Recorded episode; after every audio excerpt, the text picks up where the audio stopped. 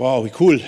Schön, dass wir heute gemeinsam hier sein dürfen, hier vor Ort und auch zu Hause in, auf den Bildschirmen. Ganz, ganz herzlich willkommen hier im Livestream und einige, glaube ich, auch ganz weit weg jetzt irgendwo auf Malle, am Strand oder sonst wo. Egal, wo du bist, sei herzlich willkommen, dass wir jetzt gemeinsam hier ähm, einfach Gottesdienst feiern können und Gott anbeten können. Ähm, mit einem wahnsinnig spannenden Thema. Äh, Johannes hat es am Anfang schon kurz gesagt. Wir sind äh, in der Apostelgeschichte 4 und mich hat das besonders irgendwie nochmal so angesprochen. Eigentlich hatte ich das gar nicht vorgehabt, über dieses Thema zu sprechen, über das ich jetzt gerade spreche, weil das, das ist halt eben auch ein spezielles Thema. Wir haben letzte Woche uns das bereits angeschaut, wo es hier in unserem Text äh, ging.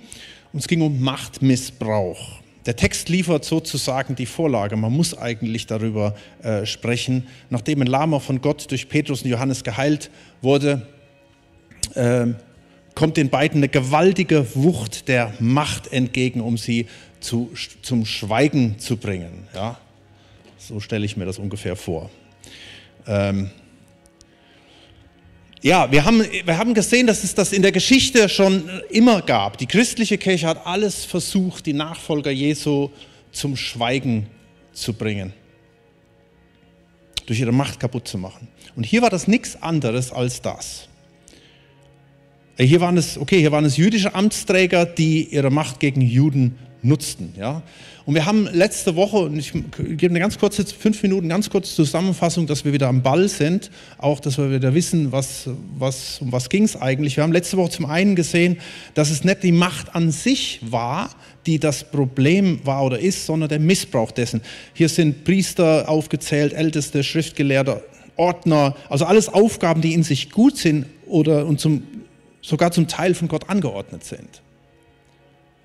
Der Psychologe Professor Dr. Wirth sagt, Macht im konstruktiven Sinne erst einmal ist wichtig für die Grundlagen eines lebenswerten Miteinanders, also für Recht und Ordnung zu sorgen. Man könnte auch sagen, Macht ist erstmal jede Form von Einflussnahme. Und sobald du Verantwortung übernimmst, übst du Macht aus. Ja, und wir haben auch letzte Woche gesagt, äh, ihr habt heute Morgen hier im Livestream um 9.30 Uhr hier schon da, ihr musstet heute Macht über euch selbst, über euren eigenen Schweinehund sozusagen ausführen, um aufzustehen, Kaffee rauszulassen und herzukommen. Ja? Und das gilt natürlich auch in, in vielen anderen Bereichen. Das gilt in der Erziehung, das gilt im Beruf, in der Politik, in der Wirtschaft, im Sport und natürlich auch in der Gemeinde. Das Problem hier war, diese Menschen hier, die missbrauchten ihre Macht. Und leider ist das halt eben auch häufig der Fall. Und das haben wir letztes Mal gesehen in drei, eigentlich zwei Punkten. Ich hatte drei Punkte vorbereitet, aber vielleicht das nochmal ganz kurz, damit ihr die Stelle auch seht, äh, was denn hier passiert an Machtmissbrauch. Wir sehen hier äh, im Vers 2 zum Beispiel, sie waren aufgebracht, sie legten Hand an sie, also man könnte auch sagen Folter, sie brachten sie ins Gefängnis und da werden die ganze, die ganze äh, Leute da aufgelistet, Oberste, Älteste, Schriftgelehrte und dann heißt es, und sie stellten sie in ihre Mitte und fragten sie. Also eine Drohkulisse, die hier aufgebaut wird, um mit der Angst zu spielen. Ja? Und das ist ganz, ganz häufig auch äh, parallel in unserem Leben, was wir vielleicht erleben, wenn wir mit solchen Menschen zu tun haben, Angst ist da ein, ein ganz gern genutztes Mittel, um Macht zu missbrauchen. Dann haben wir gesehen, dass äh, hier eine, eine Macht ausgeübt wird durch Überlegenheit. Ja, das heißt in Vers 7, durch welche Kraft oder in welchem Namen habt ihr das getan? Also mit anderen Worten, sie sagen, wir wissen, in welcher Autorität wir hier stehen. Ja? Wir haben das Amt, wir haben den Namen, wir haben die Power, wir haben die Ausbildung, wir haben das Wissen und was habt ihr? Ihr seid doch nichts. Und wir haben gesehen, letztes, letzte Woche, dass sehr häufig auch hinter diesem, hinter Menschen, die Macht missbrauchen, oft auch eine Minderwertigkeit dahinter steckt. Ja? Um, äh, weil sie sich vielleicht eigentlich unterlegen fühlen, müssen sie ihr, ihr Amt oder ihre Position ausfüllen oder ausführen, um überlegen zu wirken. Und da geht es nicht selten auch mit Narzissmus, mit Selbstverliebtheit einher. So, und wenn du als Christ dich eben nicht manipulieren lässt, dann wirst du schnell zur Bedrohung. Die zwei Dinge haben wir angeschaut, zum dritten sind wir nicht mehr dazugekommen. Das wäre das noch gewesen, Machtmissbrauch durch Neid. Das sehen wir hier, schaut euch mal Vers 13 an. Äh, da hast du die auf der einen Seite hier diese ganzen Mächtigen, ja, und auf der anderen Seite hast du äh, den kleinen Petrus und Johannes. Schaut mal, der, der Dialog, was sie hier sagen, oder was, wie es hier heißt. Als sie aber die Freimütigkeit von Petrus und Johannes sahen, ja, und erfuhren, dass sie Ungelehrte und Laien seien, verwunderten sie sich und sie erkannten, dass sie mit Jesus gewesen waren. Da sie aber den Menschen, der bei ihnen stehen sah, ähm, da, sie, da sie aber den Menschen bei ihnen stehen sahen, der geheilt worden waren, konnten sie dagegen nichts machen. Also das war schon heftig, ja. Also sie hatten Aufmerksamkeit, das haben wir eben gesehen, durch Einschüchterung und Überlegenheit. Petrus und Johannes hatten Aufmerksamkeit durch ihren Glauben und ihre Taten. Und das löst auch sowas aus wie Neid. Kann ja nicht sein, dass es bei den anderen besser läuft, oder? Und darum werden dann die anderen diskreditiert oder unterdrückt oder was auch immer. Darum kann es natürlich auch sein, dass Menschen in solchen, äh, die ihre Macht missbrauchen, ähm, versuchen, das anders darzustellen. Sie sagen ja nicht, wir brauchen, missbrauchen Macht, sondern dass sie vielleicht ähm, die Opfer zum Täter machen oder sich sogar der Medien bedienen, die ja auch Macht in sich haben. Medien haben Macht, Macht zum Beeinflussen. Ja, das erleben wir ja auch. Wie Medien äh, mega ein, ein, ein Power haben. Wir haben das als Christen auch immer wieder erlebt. Ja? Ich, lese, ich lese euch nur mal äh, ein, ein Ausschnitt vor aus einer Reportage. Da ging es speziell gegen Charismatiker, wo ein Amtsträger zu Wort kam und er sagt Folgendes. In seinen Gesprächen begegnet Pfarrer XY auch Menschen, die Probleme mit solchen charismatischen Veranstaltungen, es ging explizit um die Holy Spirit Night, bekommen haben. Er hat den Eindruck, interessant, Eindruck, keine Fakten, dass Glaube als Macht- und Manipulationsmittel eingesetzt wird. Menschen werden seiner Meinung nach, auch wieder Meinung, Fakten, dort auf eine bestimmte Linie gebracht. Ja, es gibt tatsächlich Machtmissbrauch, es gibt auch tatsächlich Machtmissbrauch in charismatischen Kreisen, evangelikalen Kreisen, in kirchlichen Kreisen, überall, es gibt alles, ja. Aber äh, dieser Film, das war interessant, der wollte im Grunde genommen zu Ausdruck bringen, da wo die Leute, die, in dem Fall die Charismatiker zusammenkommen und wo Dinge passieren, da wird manipuliert, das macht im Spiel. Das fand ich äh, eine ziemlich interessante äh, Geschichte. Also alle charismatischen Gemeinden und deren Leitung sind korrupt. Interessant, meist wird dieser Vorwurf wiederum nur erhoben gegen Gemeinden, die wachsen und deren Leiter. Also sei nicht überrascht, jetzt nochmal auf unsere Situation zu kommen, sei nicht überrascht, dass wenn du erfolgreich bist, dass du plötzlich mit Menschen zu tun hast, die dir schaden wollen. Dazu sagt der Psychologe ähm, Professor Dr. Volker Faust, Neid und Überheblichkeit, ja selbstgefällig, aufgeblasen, großspurig, auf jeden Fall unrealistisch überzeugt von den eigenen Eigenschaften wie Erfolg, Scharfsinn, Schönheit und vor allem Macht. Von solchen Mitmenschen hört und liest man täglich und manche müssen sie sogar im eigenen Umfeld ertragen, unmittelbar und gnadenlos. Wir haben gesagt, das kann sogar theoretisch in einer Partnerschaft sein. Und das ist dann schon ziemlich krass. Und hier schauen wir uns jetzt an, wie Petrus mit dieser Sache umgeht. Und hier ist es jetzt ganz wichtig zu sehen, ich stehe hier nicht da vorne und halte einen ausführlichen Vortrag Umgang mit Machtmissbrauch, sondern wir sind ja hier eine Gruppe von Menschen, die eben noch gesungen haben, der Name Jesu ist das, was uns antreibt. Ja?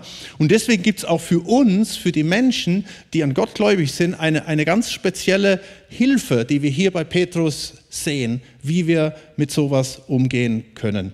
Und da lese ich euch einfach mal hier den Text vor, die Reaktion von Petrus. Da heißt es im Vers 8, da sprach Petrus vom Heiligen Geist erfüllt zu ihnen, ihr Obersten des Volkes und ihr Ältesten von Israel, wenn wir heute wegen der Wohltat an einem kranken Menschen verhört werden, durch wen er geheilt worden ist, so sei euch allen und dem ganzen Volk Israel bekannt gemacht, dass durch den Namen Jesu Christi des Nazareners, den ihr gekreuzigt habt, den Gott auferweckt hat von den Toten, dass dieser durch ihn gesund vor euch steht. Das ist der Stein, der von euch, den Bauleuten, verworfen wurde, der zum Eckstein geworden ist. Und es ist in keinem anderen Heil und es ist kein anderer Name unter den Himmel den Menschen gegeben, in dem wir errettet werden sollen. Nun, das scheint jetzt nicht viel zu sein. Du sagst dir vielleicht, Moment mal, jetzt habe ich gehört, jetzt dachte ich, Petrus fängt jetzt an aufzuzählen. Bang, bang, bang, bang, bang. Ja, richtig gegen die und jetzt kann ich da meine sieben Punkte von ableiten. Äh, was, wie, wie, wie geht er denn hier um damit? Und jetzt gibt es ein paar ganz interessante Dinge, die für uns extrem wichtig sind. Zum einen heißt es in Vers 9, und das ist der erste Punkt, da geht es um das Wahrnehmen und Analysieren. Und das ist für uns alle ganz, ganz wichtig. Egal auch, ob du jetzt Christ bist, vielleicht hast du dich eingeschaltet und du hast gar keinen Bezug zum Glauben, oder ob wir hier schon lange mit Jesus unterwegs sind. Das heißt in Vers 9, wenn wir heute wegen der Wohltat eines, an einem kranken Menschen verhört werden, durch, den, durch wen er geheilt worden ist. Petrus analysiert, er sagt, Moment, worum geht es hier überhaupt? Und das ist wichtig. Ja, wenn ich jetzt, wenn ich jetzt den Eindruck habe, ich stehe einer Macht gegenüber, hier wird äh, was, ein Missbrauch betrieben oder was auch immer. Ich, ich muss sagen, okay, worum geht es hier eigentlich? Und hier waren die Fakten ganz klar. Petrus hat absolut nichts Verwerfliches gemacht. Sie sind da hingegangen, sie haben den Kranken geheilt und schon kam ihnen diese ganze mega Macht entgegen. Und dem tritt Petrus jetzt entgegen. Aber diese Analyse, und das will ich zu Anfang sagen, ist natürlich auch ganz wichtig ähm, zu sagen, okay, worum geht es hier überhaupt? Und vielleicht ist es da auch wichtig, wenn du den Eindruck hast, äh, dich betrifft das selbst, dass du äh, das zum einen ins Gebet nimmst, aber auch mit Menschen darüber ins Gespräch kommst und versuchst ähm, rauszufinden, was ist hier überhaupt, ja?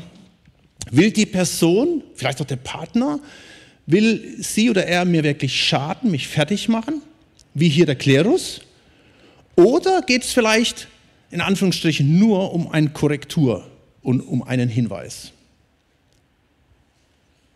Das ist ganz wichtig, sonst setzen wir schnell unserem Nächsten, unserem Vorgesetzten, dem Partner oder auch leider den Hut Machtmissbrauch auf. Hey, ich habe schon viele, viele Korrektur annehmen müssen, ihr mit Sicherheit auch. Und die war teilweise mega hart gewesen. Ich kann mich erinnern an meinen Präzedenzfall. Ich denke immer so, die Präzedenzfälle ist ja das, wenn das erste Mal passiert ist, als ich damals Anfang 20 in Afrika war.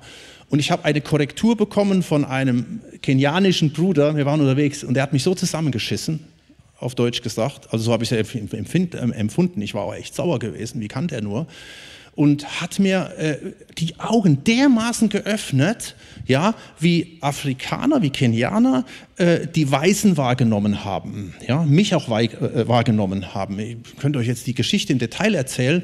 Und es war so ein so ein starker Moment. Das war ziemlich am Anfang meiner zwei, Jahr, zwei Jahre in Afrika. Und das hat mich maßgeblich verändert in meinem Denken und das hat mich mitgenommen bis in die heutige Zeit. Ich hätte jetzt auch sein können, was fällt dem eigentlich ein? Ja? Und so kam das auch immer wieder mal. Umgekehrt erlebe ich in, in, in meinen fast 28 Jahren als Pastor zunehmend den Vorwurf des Machtmissbrauchs. Zunehmend. Gerade in den letzten Jahren habe ich den Eindruck, nimmt das extrem äh, zu. Ähm, Land auf, Land ab. Also ich meine es nicht hier, ich meine es allgemein, ja. Und da braucht es eigentlich gar nicht viel. Und da, manchmal spielt einfach auch persönliche Prägung dabei eine Rolle. Also wenn du Machtmissbrauch als in der Kindheit erlebt hast, dann kann es sein, dass du deinem Abteilungsleiter nach dem ersten Mitarbeitergespräch genau diesen Stempel verpasst. Dann ist es wichtig, den Rat bei anderen zu suchen. Und deswegen sage ich, die Analyse ist erstmal ganz, ganz wichtig. Ja, am Punkt 1, die Analyse. So, und wenn du dann aber zu dem Punkt kommst, und das sehen wir hier bei Petrus, was, was auch zunehmend ist, das haben wir, zunehmenden Machtmissbrauch in der Gesellschaft, weil wir in einer kranken Gesellschaft leben. Und dann kannst du kühn wie Petrus jetzt auch vorgehen mit der Geschichte. Und weil das so ein heikles Thema ist, will ich, will ich nur ganz, ganz kleinen, äh, so, einen kleinen, ganz Mini-Exkurs machen, ähm, weil, weil manchmal auch Leute fragen, wie macht ihr das denn als Gemeinde? Nun, wir als Gemeinde, uns ist das ganz, ganz wichtig, ja, ob das als Leiter, als Ältester, als Pastor, als Hauskreisleiter oder wo auch immer, dass Machtmissbrauch keinen Platz hat. Und wenn der Verdacht dessen da ist, dann ist es wichtig, dass wir uns gegenseitig Rechenschaft ablegen. Das ist extrem wichtig. Wisst ihr, aber bisher konnte man sagen, so in den letzten Jahren, in den ersten 15 Jahren oder was auch immer, konnte man sagen, da hat es gelangt, dass du sagst, okay, wir haben intern eine Rechenschaft. Wir legen uns gegenseitig Rechenschaft ab. Ja? Wir korrigieren uns gegenseitig, wir schauen, was passiert. Wir haben auch von außen in unserem Netzwerk drin, wir haben ja so ein Netzwerk, wo wir miteinander als Calvary Chapel unterwegs sind. Und es hat auch alles funktioniert, aber wir merken gerade auch, dass zunehmend Menschen auch in die Gemeinde kommen, die ähm, die Erfahrungen mit Missbrauch hatten, die auch aus Angst in der, Gemeinde, in der Gemeinde kommen und sagen, Mensch, wie ist denn das eigentlich hier? Wie läuft denn das eigentlich hier ab? Und auch, dass Vorwürfe relativ schnell im Raum stehen. Und da haben wir uns halt eben auch gesagt, dass wir äh, jetzt auch für die Zukunft nochmal zusätzlich eine Rechenschaft einbauen möchten. Und da arbeiten wir gerade dran, auch nochmal von außen. Ja? Das heißt, wenn, wenn, wenn du jetzt hier wärst und du sagst, das gefällt mir nicht, das ist irgendwie, äh, äh, das fühlt sich missbräuchlich an oder so irgendwie, dass du die Möglichkeit hast, nicht nur intern das anzumerken, sondern auch extern und dass wir dann halt auch darüber sprechen können, ja. Und dass es einfach ganz, ganz wichtig ist, weil ich finde es so stark und so wichtig, dass wir eine eine Gemeinschaft sind, wo ein, ein Ort der Heilung ist, die Gemeinde, ja, und nicht ein Ort, wo man Angst haben muss, dass einem so irgendwie was begegnet. Vielleicht das mal hier zu dem ersten Punkt. Wahrnehmen und analysieren. Und jetzt kommen wir mal dazu, wie er handelt. Schaut mal, im Vers 10 heißt es, so sei euch allen und dem ganzen Volk Israel bekannt gemacht, dass durch den Namen Jesu Christi des Nazareners, den ihr gekreuzigt habt, den Gott auferweckt hat von den Toten, dass dieser durch ihn gesund vor euch steht. Petrus ist ja mega kühn, was er hier macht.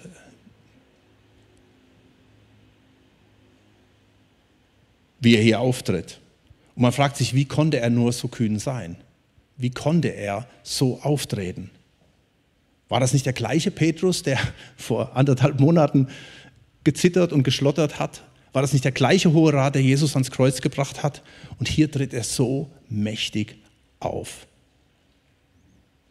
Wisst ihr, und ein Punkt ist, er war sich bewusst, wie viel Power im Namen Jesu drin ist.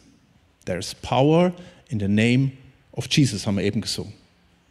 Hier steht, der für die Sünden der Menschen gekreuzigt wurde und den Gott auferweckte und den Tod besiegte. Das bedeutet für uns, für dich erstmal in so einer Situation, egal wie die Situation ist, ja, wo du in so einer, in, in, in so einer schwierigen Sache bist, dir ist vergeben, du bist gerechtfertigt und du bist ein Kind Gottes. Petrus ist sich dessen voll bewusst, wer er ist in Jesus. Und deswegen spricht er, glaubt, das ist Strategie, dass er diesen Namen Jesu ganz bewusst hier ausspricht. Der kleine Petrus gegen die großen Mächtigen. Keine Chance, null Chance. Aber Petrus weiß, äh, nicht der kleine Petrus gegen die großen Mächtigen, sondern Jesus gegen die Mächte der Finsternis. Und deswegen spricht er den Namen Jesus aus. Er weiß das, er ist sich dessen bewusst. Und deswegen klammert er sich an den Namen Jesus. Und deswegen sollten wir uns das merken. Als Nachfolger Jesu bist du im Namen des Herrn unterwegs. Als Nachfolger Jesus bist du im Namen des Herrn unterwegs. Da gab es früher mal so einen Aufkleber, da stand hinten drauf, unterwegs im Namen des Herrn. Fand ich so gut. Ähm, für Autos. Und das ist eine ganz, ganz wichtige Geschichte und das möchte ich dir zusprechen. Egal wie die Situation ist, du bist sein geliebtes Kind und du bist unterwegs im Namen des Herrn. Als David von den Philistern ergriffen wurde, betete er in Psalm 56, Vers 12, auf Gott hoffe ich und fürchte mich nicht, denn was können Menschen mir tun? Ja, ich, ich lese, ich finde den Satz so stark, oder? Auf Gott hoffe ich und fürchte mich nicht. Was können Menschen mir tun? Psalm 56, Vers 12.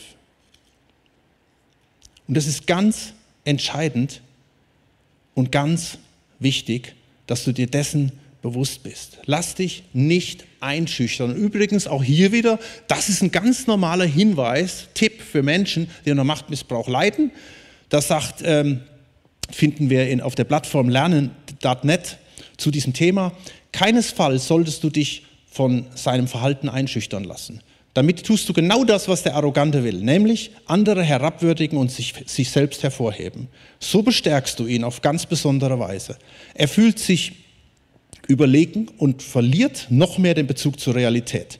Sein arrogantes Verhalten nimmt zu. Statt dich von seinem Auftreten beeindrucken zu lassen, solltest du selbstbewusst und standfest auftreten. So entziehst du dich der Opferrolle. Also soweit ein säkularer Tipp, ja? Und schaut mal, das ist ein ganz normaler säkularer Tipp. Und für dich zusätzlich heißt es, du hast den Namen Jesu auf deiner Seite, den Namen Gottes auf deiner Seite. Natürlich, Namen Jesu auf unserer Seite bedeutet natürlich immer auch, dass wir uns selbst eigentlich, wenn es gut läuft, selbst reflektieren. Ja, das habe ich am Anfang gesagt, bei dem Analysieren. Wir kommen ja immer wieder zu Jesus und sagen, Jesus, durchforsche mein Herz. Das hat ja David auch immer, prüfe mich. Das hat David auch immer gemacht. Ja, ich komme zu ihm, ich tue Buße, ich, ich, ich demütige mich vor, vor Jesus, ich frage ihn, ich, ich möchte von ihm Hilfe machen, Erlösung, Wiederherstellung. Das macht ja auch den Namen Jesu aus, mit dem wir unterwegs sind, oder? Damit wärst du nämlich selbst dann auch frei von Bitterkeit und dunklen Gedanken. Und dann geh im Namen Jesu vorwärts.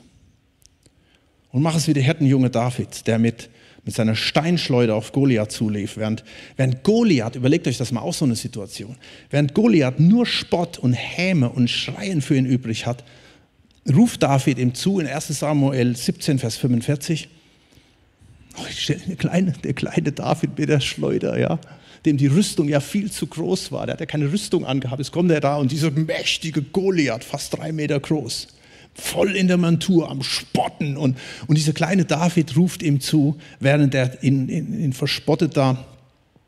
1 Samuel 17, 45. Du kommst zu mir mit Schwert und mit Speer und mit Wurfspieß. Ich aber komme zu dir im Namen des Herrn, der Herrscharen, des Gottes, der Schlachtreihen Israels, die du verhöhnt hast.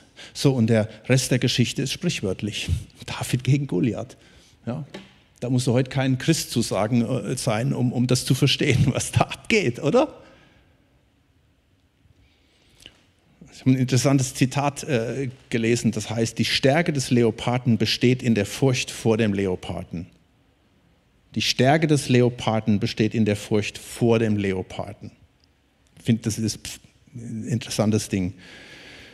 Nun, das ist natürlich ein Mysterium für Menschen ohne Jesus.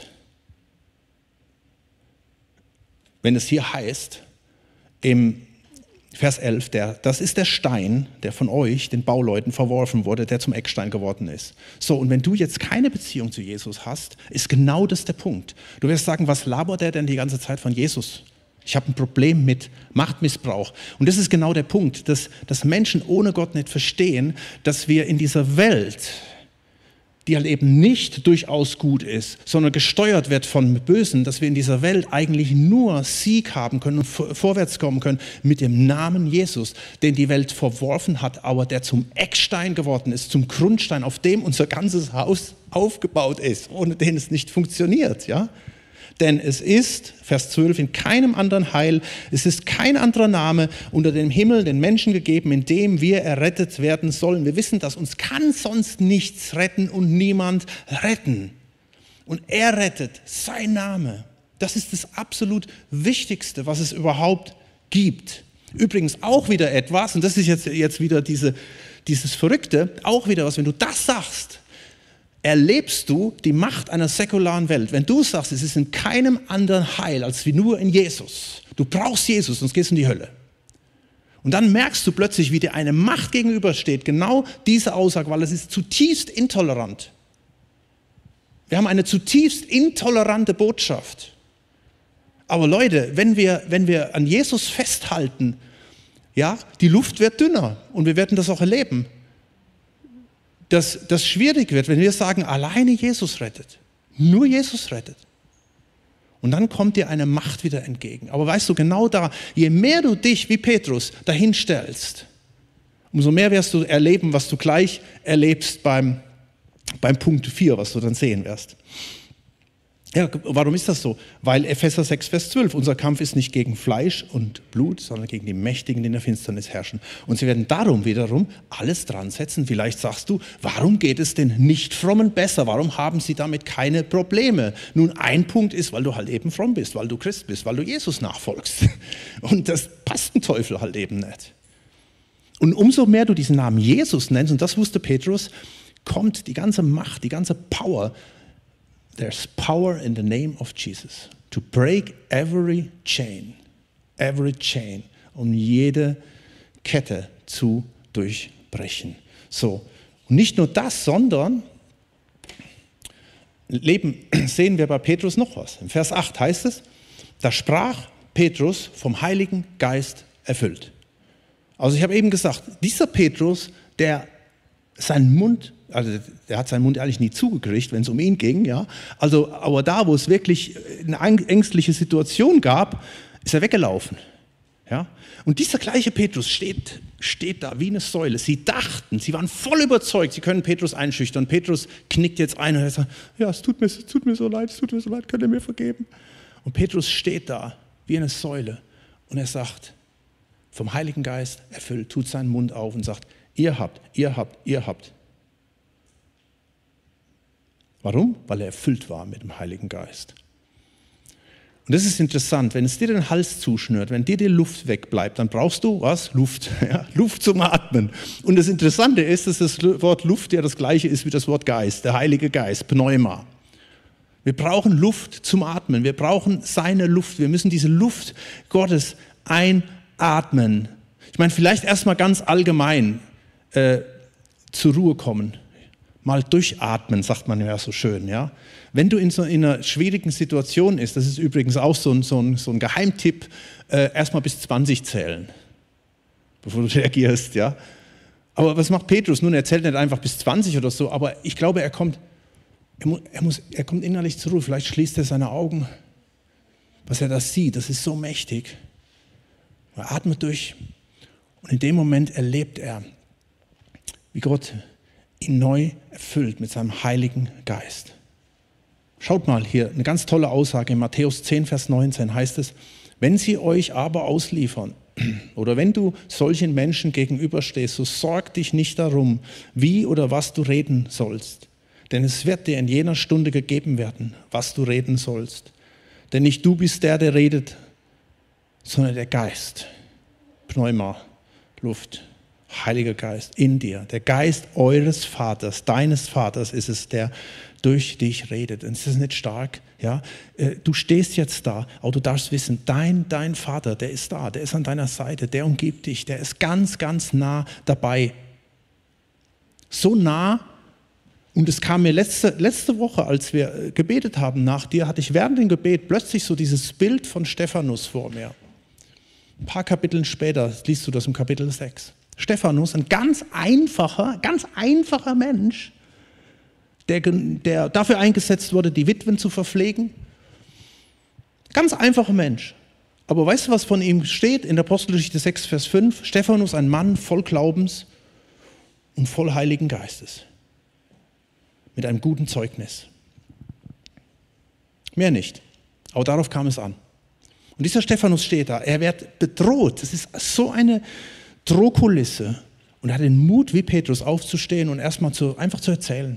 Einfach zu reden, zu reden, zu reden, was er glaubt. Und am Ende heißt es in Apostelgeschichte 7, Vers 54, als sie aber das hörten, schnitt es ihnen durchs Herz. Und sie knirschten mit den Zähnen über ihn. Das ist genau dieser Zorn, der sich da ergießt, ja. Er aber, wiederum, voll Heiligen Geistes, blickt zum Himmel und sieht die Herrlichkeit Gottes und Jesus zu Rechten des Vaters stehen. Also nicht nur Ruhe bewahren in der Situation, versuch, versuch dich zu fokussieren auf ihn, auch wenn du vielleicht vorher in, in so einer Situation bist, wenn du weißt, dass du umgeben bist. Und dann versuch dich auf ihn zu fokussieren. Er schaut hoch und sieht plötzlich den Himmel geöffnet und die volle, volle Aufmerksamkeit Jesu, der nicht nur sitzt zur Rechten des Vaters, der steht zur Rechten des Vaters. Die volle Aufmerksamkeit hat er bei Jesus und die hast du auch bei Jesus. Durchatmen, aber atme den Heiligen Geist. Stephanus atmet durch, erlebt Jesus hautnah. Petrus atmet durch und hat plötzlich Freimütigkeit. Und das darfst du auch erleben. Und dann erlebe, und das ist das Letzte, was wir hier sehen, und dann erlebe, was da passiert um dich herum. Schau, Vers 13. Da steht, als sie aber die Freimütigkeit von Petrus und Johannes sahen, und erfuhren, dass sie ungelehrte Leute und Laien waren, haben wir vorhin schon gelesen, verwunderten sie sich und sie erkannten, dass sie mit Jesus gewesen sind. Klar, das macht diese Machtmenschen noch mehr rasend, wenn du dich nicht beugst. Wenn seine Mechanismen nicht funktionieren und er sieht, dass du freimütig und standfest bleiben kannst obwohl du vielleicht der Person äußerlich unterlegen bist. Vielleicht zitterst du, vielleicht äh, fehlen dir die Worte, aber innerlich darfst du standfest bleiben. Ja, ungelehrt, Laie. Und lässt dich halt eben nicht an der Nase rumführen. Und klar, wie gesagt, das macht einen, der Macht missbraucht, noch mehr verrückt. Aber es nimmt ihm die Waffen aus der Hand. Hier nochmal ein Tierzitat. Das Krokodil ist nur dann so stark, wenn es im Wasser ist. Ja, wenn, wenn, das Krokodil ist nur dann so stark, wenn es im Wasser ist. Ja, wenn du mitspielst, dann kann das Krokodil zuschnappen. Aber wenn du nicht mitspielst, wenn du sagst, auch hier wieder im Namen Jesu, dann wird dir mehr Opposition entgegenkommen. Aber das ist auch ein verzweifelter Schrei, weil diese Menschen wie Stephanus merken, dass sie es irgendwo nicht im Griff haben. Und sie erkannten, und das ist stark, und sie erkannten, dass Petrus und Johannes mit Jesus gewesen waren. Das ist das Stärkste überhaupt. Wenn Menschen erkennen, ja, sie mögen vielleicht an der Arbeitsstelle, wo du das erlebt hast oder erlebst, sie mögen äußerlich Power haben. Sie mögen auch die Kraft haben, dich zu degradieren oder dir so vielleicht aus dem, aus, dem, aus dem Job rauszuschmeißen oder was sie auch immer schaffen, aber sie werden es nicht schaffen, dich von dieser inneren Haltung runterzubringen, wenn du an ihm festhältst. Schau hier, das steht hier im Vers 14. Da sie aber den Menschen bei ihnen stehen sahen, der geheilt worden war, konnten sie nichts dagegen machen. Sie werden dich da stehen sehen und sie werden nichts dagegen sagen können. Nach außen vielleicht. Sie werden toben, sie werden stampfen, sie werden drohen, aber sie werden letztendlich keinen Erfolg haben. Schaut mal, wie sie sich wieder aufblustern hier.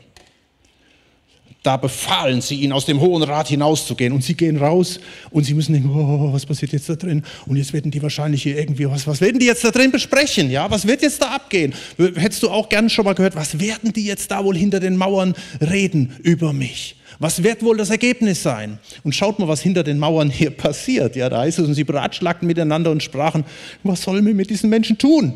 Denn dass ein offenkundiges Zeichen durch sie geschehen ist, ist allen Bewohnern von Jerusalem bekannt. Und wir können es nicht leugnen. Eine totale Hilflosigkeit hinter dieser dicken Mauern, hinter dieser Fassade.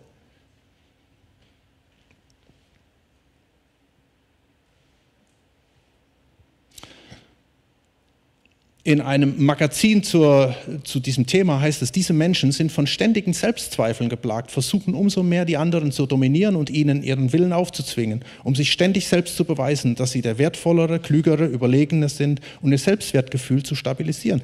Ein Mensch, der extrem darauf angewiesen ist, sein labiles Selbstwertgefühl laufend durch demonstrative Beweise seiner Großartigkeit und Position zu stabilisieren, wird sich an diese einmal erreichte Stellung klammern Anführungsstriche, klebt an seinem Stuhl.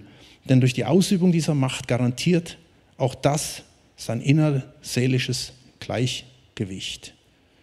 Also werden sie noch mehr drohen, ja?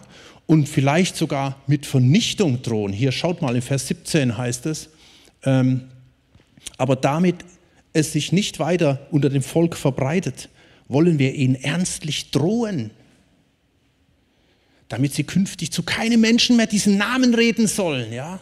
Merkst du, da geht es wieder um den Namen Jesus. Es geht um Jesus. Und sie ließen sie rufen und geboten ihnen, überhaupt nicht mehr im Namen Jesu zu reden und zu lehren. Sie können dir deinen Job nehmen, sie können dir deinen Ruf nehmen, sie können dir deine Ehre nehmen, sie können dir deine Identität, äh, aber sie können dir nicht deine Identität nehmen. Das ist wichtig. Deswegen hab deine Identität nicht in deinem Job, in dem, was dich umgibt, sondern hab deine Identität in Jesus. Das kann dir niemand wegnehmen. Und je stärker das ist, umso stärker wirst du erleben, bist du stark in der Situation drin. Er ist deine Autorität. Und weil er deine Autorität ist, wird er für dich kämpfen, wird er sich für dich einsetzen. Schau, Petrus die Antwort von ihm in Vers 19.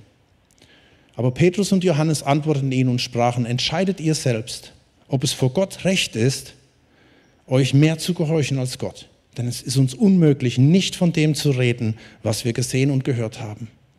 Also mit anderen Worten, ihr könnt toben, wie ihr wollt, wir gehen weiter unseren Weg. Ja? Sie aber drohten ihnen noch weiter. Und jetzt schau, was passiert. Und sie ließen sie frei, weil sie wegen des Volkes keinen Weg fanden, sie zu bestrafen denn alle priesen Gott über dem, was geschehen war. Und wenn du so unterwegs bist, möchte ich dir das gleiche auch zusprechen. Gott führt dich in die Freiheit. Es kann sein, bei Stephanus endet es mit dem Tod. Aber weißt du was? Der Mensch war befreit, bis die Steine flogen, bis er direkt bei Jesus war. Ihm war es nicht gelungen, ihn zu brechen. Wisst ihr, was passiert ist in der Folge? Paulus hat sich bekehrt. Der stand dabei. Der war noch ein, der war ein Terrorist. Ja, so eine Art Taliban gewesen. Der stand dabei. Und er sieht das. Und obwohl Stephanus tot ist, ist das ein Sieg.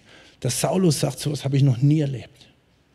Und diesen Sieg möchte ich gerne jetzt mit dir gemeinsam aussprechen und proklamieren. Lass uns aufstehen.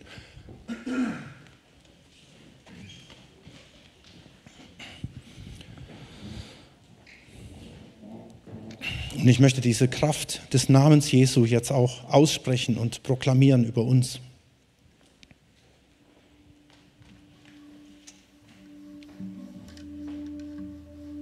Danke, Jesus, dass du da bist, dass wir dich kennen dürfen.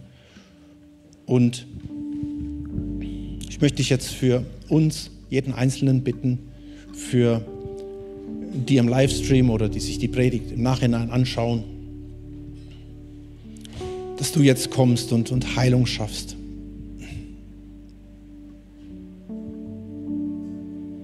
Und für mich ist das, dieser letzte Satz so symbolisch, wo wir vielleicht umgeben sind mit solchen Dingen. Und letztendlich sagst du ja, wir haben nicht mit Fleisch und Blut zu kämpfen, sondern mit Mächten.